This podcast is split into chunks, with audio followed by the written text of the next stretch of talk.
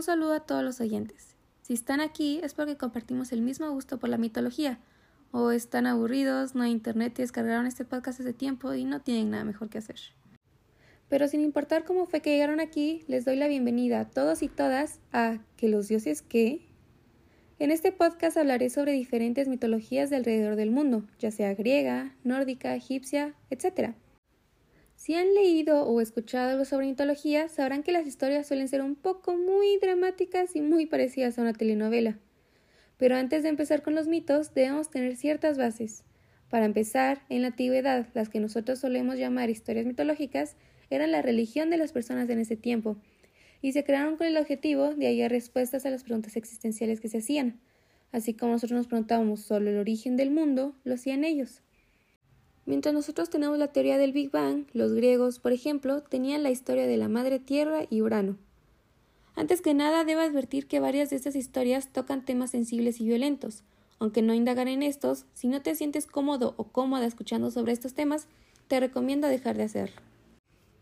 Con esto, estamos listos para adentrarnos al mundo de las mitologías y los dioses.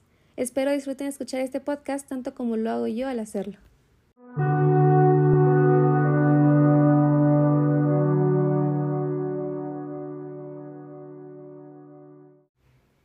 Que mencioné el inicio del mundo según los griegos, ¿por qué no empezamos por ahí?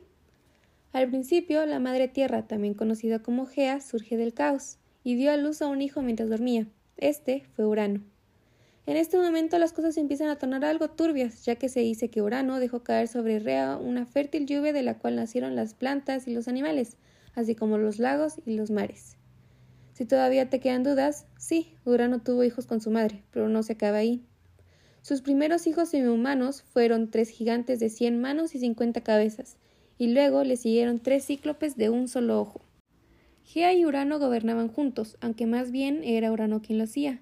En cierto punto, Urano encierra a los cíclopes en el Tártaro, el cual luego se transformaría en el inframundo. Esto porque los consideraba horrendos. Urano se convirtió en un tirano y tenía la idea de que uno de sus hijos lo destronaría, por lo que asustado empezó a encerrarlos en el vientre de su madre, o sea, en el centro de la Tierra. Gea estaba harta y Urano se había vuelto loco, por lo que Gea le pide ayuda a los hijos que le quedaban para derrocarlo, y el único que le ayudó fue Cronos. Este le corta los testículos a Urano y lanza estos al mar. De este suceso sale una de las versiones del nacimiento de Afrodita, que dice que ésta surge de la espuma que se hizo en el agua luego de lo que Cronos le hizo a su padre. Luego de que Cronos venciera a su padre, éste ocupó su lugar como líder del mundo. Pero como tal palota la tía, Cronos comenzó a creer que uno de sus hijos lo destronaría después de que Urano le profetizara esto. En este caso, Cronos, en vez de mandar a sus hijos al centro de la Tierra, decidió que era mejor idea comérselos. Al principio, Rea, su esposa, que también era su hermana, le entregó seis o siete de sus hijos, hasta que se cansó y cuando tuvo a su hijo menor, envolvió una roca en sábanas y se la entregó a Cronos para que éste se la comiera. De esta manera, Rea salvó a su hijo menor, Zeus. Este fue llevado a un lugar secreto para ser criado. Años después, un Zeus adulto engaña a su padre para que tome un verbaje que su abuela, Gea, le dio. Este hizo que Cronos vomitara a todos los hijos que se había comido, del último al primero. Zeus vence a su padre y libera a los cíclopes del Tártaro. Estos, en agradecimiento, le forjaron a él el rayo y a sus hermanos les construyeron armas, el casco de invisibilidad para Hades y el tridente para Poseidón. No conforme con esto, Zeus luego se enfrentará con los titanes en la titanomaquia, donde salen vencedores.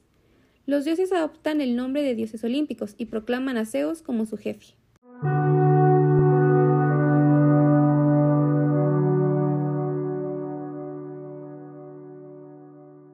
Como mencioné, los mitos suelen ser muy dramáticos, sangrientos y turbios, como padres encerrando a sus hijos, padres comiéndose a sus hijos e hijos mutilando a sus padres. Les diré desde ahora, para que estén advertidos, que eso de que se casen entre hermanos y familia es bastante común en ciertas mitologías, como lo es en la griega. Con esto concluimos el origen del mundo según los griegos y el primer episodio. Espero les haya gustado y lo hayan entendido. No me queda nada más que agradecerles por haber escuchado y hasta la próxima semana.